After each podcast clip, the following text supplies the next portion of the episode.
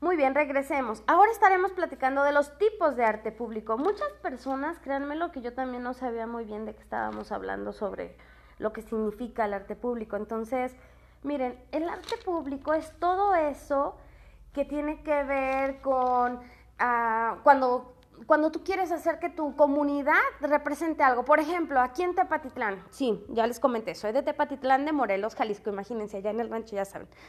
Tenemos a la entrada de Tepa un huevo, así que pusieron así ya algo de tiempo, hicieron este huevo donde fue súper criticado y todo esto, pero es muy lo que somos. Esta es una zona avícola, entonces ese es uno de los, y lo, pusieron en esta rotonda como ícono de nuestra eh, comunidad, ¿no? Ese es un arte público. Entonces, este, en Guadalajara tenemos la Minerva, por ejemplo, ¿no? Entonces, bueno, en México el Ángel de Independencia y podríamos irnos así, así con varios, ¿no? Pero solamente como un ejemplo, también podemos tener, si vas a este, no sé, si te gusta Saumaya, creo que le dicen, fíjense cómo está el, el, edificio.